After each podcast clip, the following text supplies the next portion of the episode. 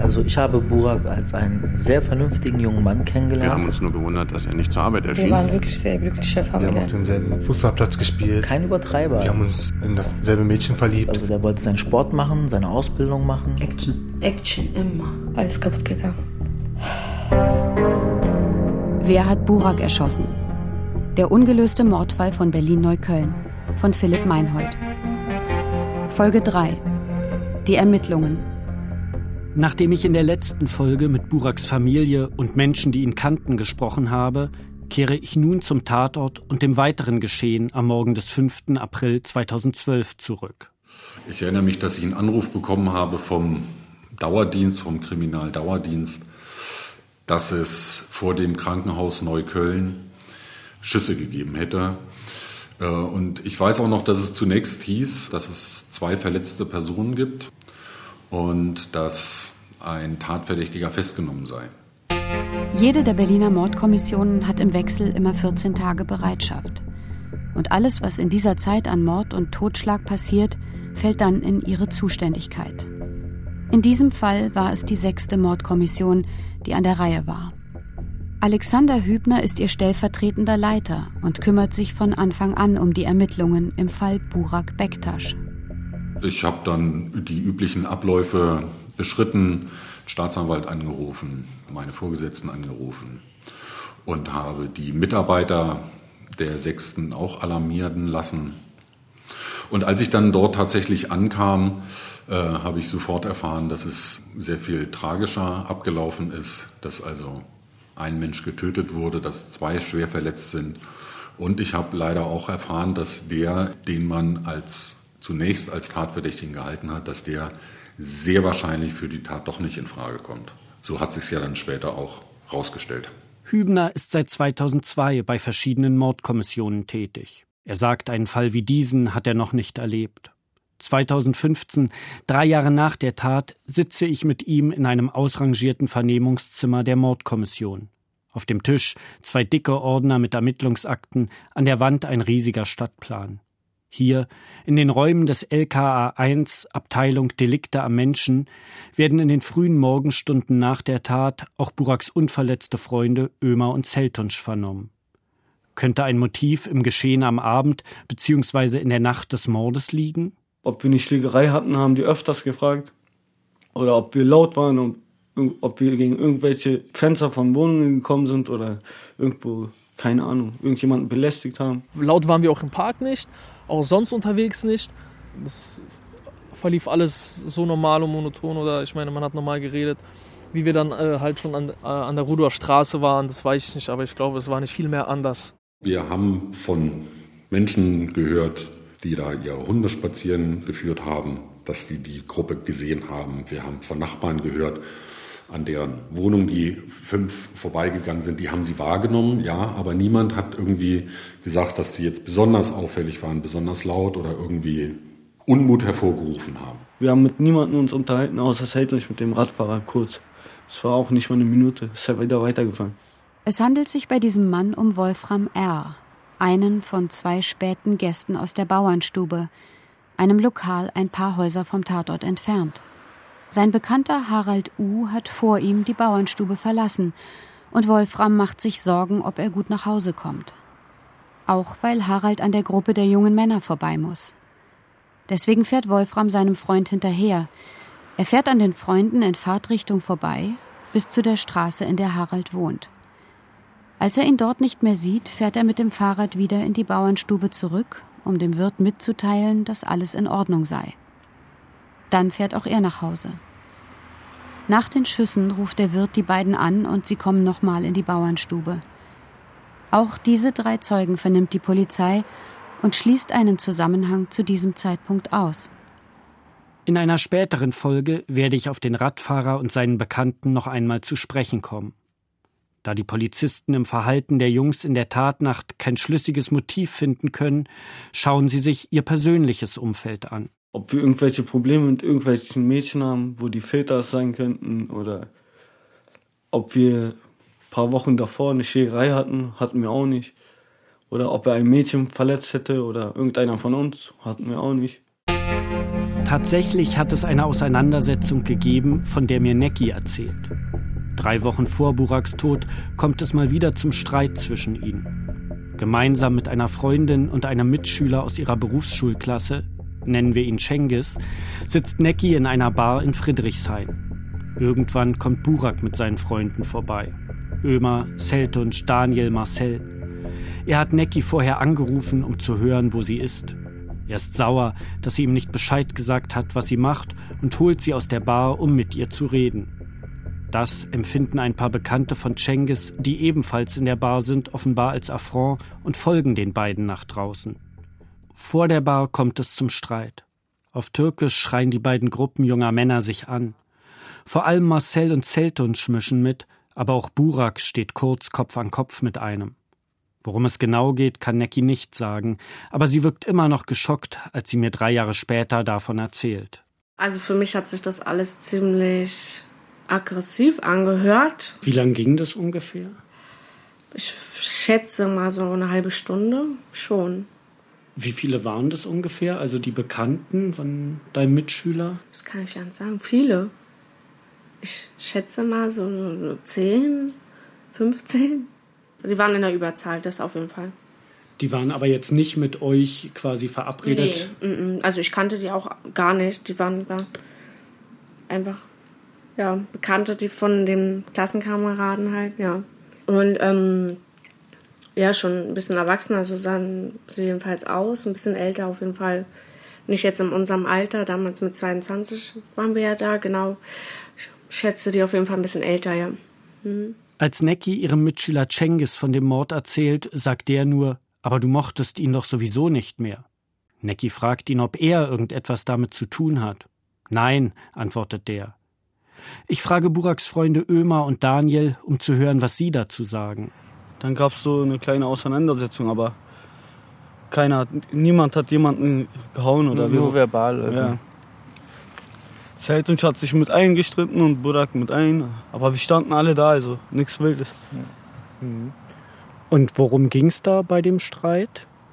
Na, weil Burak, glaube ich, Necki rausholen wollte und die Jungs haben dann irgendwas gesagt, dann ist Burak sauer geworden. Aber dann haben die Jungs sich ganz schnell wieder beruhigt. Bisschen rumgeschrien, aber mehr war da auch nicht. Ja, zum Schluss haben sich alle unterhalten und dann sind die wieder reingegangen, wir sind weggefahren und das war's. Wie lange ging das ungefähr? Halbe Stunde ungefähr. Ja, ja höchstens. Nicht länger. Höchstens eine halbe Stunde waren wir da. Nicht länger. Und was waren das für welche? Ja, das waren Türken in unser Alter. Fünf, sechs Leute waren die ja. und genau, wir waren gleich ungefähr. Fünf, sechs Leute waren beide Gruppen. War das irgendwie bedrohlich für euch in dem Moment? Also, dass man dachte, mh, hm, könnte auch ausarten oder gefährlich werden? Nein. Gefahr für uns nee. gar nicht. Als ich Ömer und Daniel frage, ob sie glauben, dass der Streit irgendetwas mit Buraks Tod zu tun hat, schauen sie mich entgeistert an. Also ich eigentlich nicht, nee. Das war es war ja kein richtiger Streit. Man hat sich angeschrien, dann hat man sich wieder vertragen und das war's. Mehr war da auch nicht. War nichts Wildes. Nee. Das Thema war für uns schon abgehakt an demselben Abend. Es würde mich nicht wundern, wenn dieser Streit in Neckis Erinnerung größer und bedrohlicher geworden ist, als er war. Es ist das letzte Mal, dass sie Burak sieht. Drei Wochen später wird er erschossen. Wie sollte sie da nicht ins Nachdenken kommen? Ich frage sie, ob irgendwer ihr Telefonat mit Burak in der Tatnacht mithören konnte, sodass er wusste, wo die Jungs sind. Nein, sagt sie, sie war alleine in ihrem Zimmer, ihre Schwester schlief nebenan. Die Polizei sagt, dass sie sich diesen Streit angesehen hat. Auch mit Neckis Mitschüler Cengiz hat sie gesprochen. Ein Zusammenhang mit dem Mord schließt die Polizei aus. Ich frage Kriminalhauptkommissar Hübner, welchen Eindruck er von Ömer und Zeltunsch direkt nach der Tat hatte. Mein Eindruck war, dass die sehr betroffen waren, natürlich, dass die aber sehr kooperativ waren. Und das war dann auch eine ganz klare Erkenntnis. Da blieb kein Zweifel oder kein Argwohn gegen diese beiden, mit denen wir da gesprochen haben, dass die vielleicht was zurückhalten oder so, sondern es war ganz klar, die wollen uns helfen, aber sie konnten es einfach nicht. Ein Motiv im persönlichen Umfeld schließt die Polizei schließlich aus. Ja, das ist eine der wenigen äh, Gewissheiten, die wir im Zuge der Ermittlungen gewonnen haben. Ganz allein dadurch, dass die Zusammensetzung der Gruppe so zufällig ist, dass der Weg, den die beschreiben, den die nehmen an diesem Abend, das, was sie tun, dort, wo sie entlang gehen, dort, wo sie letztendlich stehen bleiben, das ist alles so hochgradig zufällig, dass niemand das geplant haben kann aus einem persönlichen Motiv heraus. Könnte es denn, es gibt ja kein Motiv so erkennbar, könnte es schlichtweg eine Verwechslung gewesen sein? Ich bin mittlerweile auf dem Stand, dass ich überhaupt gar nichts ausschließe. Ähm, weil diese, dieses Durchdenken, dieses Überlegen, wie könnte es gewesen sein, immer den Haken hat, dass wir als Polizeibeamte das denken und wir in anderen Fällen festgestellt haben, dass Menschen auch zu Sachen fähig sind, die wir uns nicht vorstellen können. Das ist der Haken an der Sache. Eine Verwechslung kann ich nicht ausschließen. Ich finde es jetzt nicht so naheliegend, weil da auch wieder dann die Zufälligkeit nicht so richtig berücksichtigt ist. Selbst wenn dieser Täter dort jemand anderen umbringen wollte oder jemanden anderen schwer verletzen wollte, bin ich der Meinung, er konnte nicht wissen, dass dort jemand ist. Was anderes wäre es, wenn der sich jetzt mit dem anderen verabredet hätte. Aber ich glaube, dann hätten sie sich nicht verwechselt. Eine alte Kriminalistenregel besagt, wenn es in den ersten 48 Stunden nach einem Mord keine heiße Spur gibt, wird es schwer. Deshalb setzt die Mordkommission nach dem Mord an Burak ihre ganze Maschinerie in Gang. Die Überwachungskameras der umliegenden U-Bahnhöfe und des Klinikums Neukölln werden ausgewertet, Bus- und Taxifahrer, die in dieser Nacht unterwegs waren, befragt.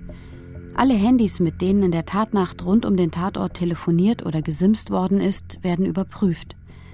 An den Osterfeiertagen klingeln sich 100 Schutzpolizisten durch die angrenzende Einfamilienhausgegend.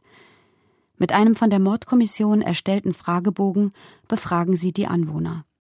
Sie erkundigen sich nach Beobachtungen aus der Tatnacht und auffälligen Personen in der Nachbarschaft.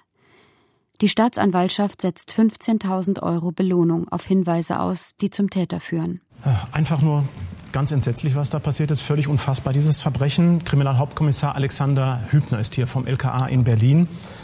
Ein junger Mann wird auf offener Straße erschossen, zwei werden schwer verletzt. Es hätte noch mehr Opfer geben können und es gibt nach wie vor nicht den Ansatz einer Erklärung dafür, oder? Ja, das ist leider so.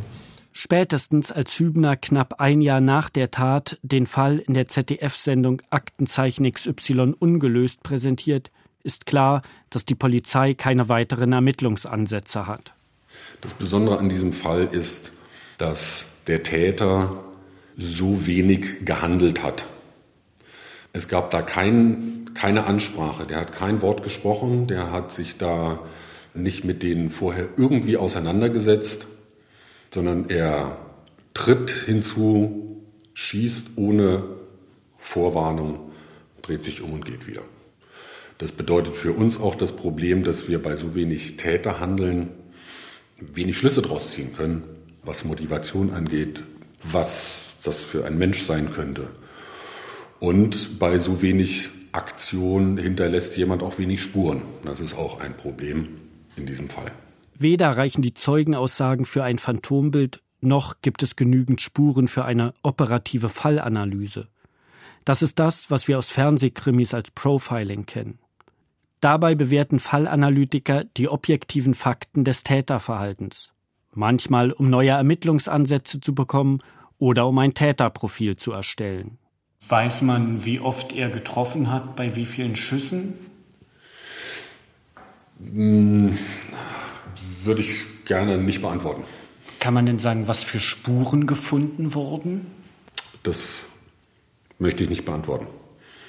Das heißt auch, ob DNA-Spuren zum Beispiel gefunden worden. Ich werde zum Thema Spuren keine Angabe machen. Immer wieder macht Hübner während unseres Gesprächs lange Pausen, weil er abwägt, was er wie sagen kann. Seinen Unwillen gegen Floskeln merke ich ihm an. In diesem Fall sind es die viel zitierten ermittlungstaktischen Gründe, wegen derer der Kommissar nichts sagen will. Mit anderen Worten, es handelt sich um Wissen, das bei der Überführung des Täters nochmal wichtig werden könnte. Ich frage Ömer, was er glaubt, warum der Täter auf sie geschossen hat. Also ich bin mir eigentlich ziemlich sicher, dass entweder ein Rassist war oder irgendein Drogenabhängiger, der sich stark und mächtig gefühlt hat und einfach um sich geschossen hat. Ein rassistisches Motiv ist in Buraks Fall denkbar. Schließlich haben alle fünf jungen Männer einen Migrationshintergrund. Burak, Ömer und Zeltuns stammen aus türkischen Familien, Markus Jamal aus einer deutsch-palästinensischen. Alex hat russische Eltern. Buraks Ex-Freundin Necki. Also, was ich halt komisch finde, ist, dass ähm, Burak ja von Weitem nicht türkisch aussah oder auch nicht, wo man sich denkt, okay, das ist ein, kein Deutscher oder das ist ein Südländer. Das sind ja dann eher Ömer und Zeltunsch gewesen. Und den beiden ist ja zum Glück nichts passiert. Und wenn es jetzt rassistisch gewesen wäre, dann hätte man ja eher auf den ersten Blick, ist meine Meinung, die anderen. Weil Burak einfach nicht aussah wie ein Südländer auf den ersten Blick, auch nicht auf den zweiten, sondern vielleicht auf den dritten. Und dieser Jamal mhm. und Alex, die beiden sind ja auch ziemlich deutsch, also nicht südländisch. Denn war es ja dunkel und die Jungs, weißt du, Burak und Jamal und Alex sind beide nicht schwarzhaarig und braun oder so diese dunkle Haut, sind alle hell gewesen, ja. Und Ömer und Zeltum, den sieht man das ja schon an, dass die, dass die nicht deutsch sind. Ne? Und deswegen kann ich mir so einen rassistischen Hintergrund nicht vorstellen. Ich meine, man hat uns auch allen fünf jetzt in der Gruppe, wie wir standen, auch vielleicht von weitem auch angesehen, dass äh, wir ausländischer Herkunft sind. Ne? Der Täter könnte das auch vielleicht gesehen haben von weitem und dachten, oh, okay. Du siehst jetzt nicht so ausländisch aus. Ja, deswegen meinte ich ja auch, die Gruppe, wie die da stand, halt äh, in den meisten Personen halt, vielleicht immer Burak Selt und noch Jamal und ne, weil die Gruppe wirkt nochmal, glaube ich, anders als einzelne Personen und deswegen hat man das auch von weitem gesehen, dass äh, da eine ausländische Gruppe steht. Oder vielleicht auch am Gerede. Vielleicht haben wir laut geredet, so Ne? Vielleicht hat man auch von weitem irgendwas gehört, ne? was dafür spricht. Ich weiß ja nicht, wie wir auf andere gewirkt haben in dem Moment. Fragt sich, wie hat die Polizei im Hinblick auf ein rassistisches Motiv ermittelt? Natürlich ist auch der rechtsextremistische Hintergrund möglich, den wir ab dem ersten Tag, ab dem ersten Moment der Ermittlungen in Betracht gezogen haben. Wir haben bislang keine Hinweise, dass es belastbar aus dieser Richtung kommt. Ich kann es aber auch nicht ausschließen. Leider kann ich dazu auch jetzt, so lange nach der Tat, nicht mehr sagen. Weil Hübner öffentlich nicht spekulieren möchte, verabrede ich mich mit der Psychologin Birgitta Sticher, die an der Berliner Hochschule für Wirtschaft und Recht, Polizei und Kriminalpsychologie unterrichtet. Wir treffen uns 2015 auf dem Campus der Hochschule in Lichtenberg. Sticher hat sich den Mordfall angesehen und kennt sich mit Fallanalysen aus. Ich möchte von ihr mehr über das Täterprofil und mögliche Motive erfahren. Man weiß, dass eine Person mit einer Waffe aufgetaucht ist. Da wäre die erste Frage, wenn ich eine Waffe mit mir trage, das ist, wir sind ja nicht in Amerika, bei uns ist ja nicht so, dass der Bürger normalerweise mit einer Waffe durch die Straße redet, dann geht man zumindest schon von einem gewissen, möglicherweise Planungsverhalten aus. Oder eine andere Möglichkeit wäre, das könnte schon Richtung Wahrnehmungsverzerrung gehen, dass jemand sich selber so bedroht fühlt von seiner Umwelt, dass er meint, zu seinem eigenen Schutz eine solche Waffe mit sich zu tragen. Die Psychologin hält grundsätzlich zwei Varianten für denkbar die Tat eines psychisch gestörten Täters oder ein Fall von Hasskriminalität, sprich eine rassistisch motivierte Tat. Bleiben wir zunächst bei einer möglichen psychischen Störung des Täters. Das heißt, jemand hat sozusagen in der Struktur seiner Persönlichkeit ein Defizit, entweder ein Größenselbst, dass er glaubt, dass er letztendlich sehr viel besser ist als andere, was wir häufig als eine narzisstische Störung beschreiben, oder jemand, der von sich selber ganz, ganz wenig hält, der also Richtung auch gegen sich selbst gewandte Aggression, Minderwertigkeitsgefühle hat und der teilweise nur indem er andere für noch schlechter, noch minderwertiger erlebt, eine gewisse minimale Aufwertung erlebt.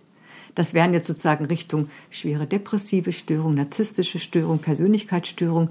Es kann aber auch im Störungsbereich von psychotischen Störungen sein. Und das ist, wenn jemand in seinen Wahrnehmungen ganz anders strukturiert ist, als das die Normalität tut. Wahrscheinlicher aber ist es, dass jemand mit einer sozusagen narzisstischen Persönlichkeitsstörung, der kann sehr cool, sehr gefühllos, sehr rational sein Handeln durchplanen. Und wenn wir jetzt mal Breivik als ein Beispiel nehmen, der Norweger Anders Breivik begeht im Juli 2011 einen rechtsterroristischen Anschlag in Oslo und auf der Insel Utøya, bei dem 77 Menschen ums Leben kommen. Davon 69 Teilnehmer eines Zeltlagers der sozialdemokratischen Jugendorganisation. Der hat ja über Jahre hinweg geplant, was er wie tut. Er hat in sehr hoher Komplexität zwei ja, massive Gewaltdelikte in Oslo selber und auf der Insel Utøya zusammen geplant, miteinander verzahnt. Da gehörte schon eine sehr hohe Intelligenz dazu. Und eine psychische Störung ist ja keineswegs etwas, was also mit einer geringen Intelligenz einhergeht, sondern das können Menschen sein, die teilweise sogar hochbegabt sind und deswegen ein unglaublich raffiniertes, komplexes Planungshandeln an den Tag legen. Breivik wollte die regierenden Sozialdemokraten treffen, da sie seiner Meinung nach für die Migration von Muslimen nach Norwegen verantwortlich sind. Könnte es sich also auch in Buraks Fall um sogenannte gruppenbezogene Menschenfeindlichkeit handeln? Ging es dem Täter nicht um eine konkrete Person, sondern um Vertreter einer bestimmten Gruppe? Es kann sowohl jemand sein, der psychisch stark gestört ist. Es kann aber auch jemand sein, der sich sozusagen im rechten Milieu beheimatet fühlt. Es kann aber natürlich auch eine Kombination von beiden sein, dass jemand mit einer starken psychischen Störung gleichzeitig sich diese Ideologie, diese ja vielleicht Hassgefühle gegen andere besonders zu eigen gemacht hat und sich unterstützt fühlt durch solche Bewegungen, die im öffentlichen Raum auch zunehmen, also dass rechte Gruppen sich stark machen und andere ausgrenzen. Für die Ausführung der Tat sind aber noch weitere Faktoren wichtig. Wir haben meistens sogar so, dass es irgendeinen konkreten Auslöser gibt, irgendeine Form von Kränkung, von Zurückweisung, die durchaus banal sein kann. Eine nicht bestandene Prüfung oder die Zurückweisung durch das andere Geschlecht zum Beispiel. Die Reaktion stehe dabei in keinem Verhältnis zum Auslöser. Es wird im Grunde genommen nur etwas angestoßen und eine innere Dynamik wird in Gang gesetzt, die, weil viele dieser Menschen auch in einer abgeschlossenen Wirklichkeit sind, wir sagen fast autistisch, die dann von niemand abgebremst wird, sondern die sich wie eine Selbstverstärkung immer weiter aufschaukelt. Die Chance, dass Buraks Ermordung aufgeklärt wird, hält Sticher drei Jahre nach der Tat allerdings für gering. Vor allem, wenn sich der Täter niemandem anvertraut, der den fehlenden Hinweis geben kann. Also wenn es ein Einzelgänger ist, der in seiner abgeschotteten Wirklichkeit lebt, dann ist nicht unbedingt davon auszugehen, dass es irgendjemand gibt, der etwas weiß. Sollte er einen Rückhalt in irgendeiner Gruppe von Gleichgesinnten haben, dann wäre die Wahrscheinlichkeit groß. Aber ich vermute mal eher, dass er vielleicht durchaus ein Einzelgänger ist, der auch kein soziales Netzwerk hat, das ihn trägt. Könnte so ein Täter wieder zuschlagen? Es kann sein, dass diese Tat und die Wirkung in der Öffentlichkeit die hinreichende Befriedigung geschaffen hat. Er hat etwas bewirkt und die Angst, dass sowas sich wiederholen könnte, die ist ja im Grunde genommen latent auch da. Was für manche der Menschen gerade in Neukölln eine massive Bedrohung war, müssen wir damit rechnen, dass wenn wir auf der Straße irgendwo stehen, dass es uns auch passiert. Und damit hat er einen maximalen Effekt erreicht. Aber es ist durchaus möglich, dass er selbst in ein, zwei Jahren so eine Tat nochmal macht, wenn er meint, dass etwas in Vergessenheit geraten ist und er wieder neue Wirkung erzielen will. Ich frage mich, was im Fall von Burak noch für ein rassistisches oder rechtsextremes Motiv sprechen könnte. Dazu mehr in der nächsten Folge. Wer hat Burak erschossen? Der ungelöste Mordfall von Berlin-Neukölln. Von Philipp Meinhold. Sprecherin Nina Weniger. Musik Ilja Czoric. Regie Nikolai von Koslowski. Redaktion Jens Jarisch. Eine Produktion des Rundfunk Berlin-Brandenburg 2015 bis 2020.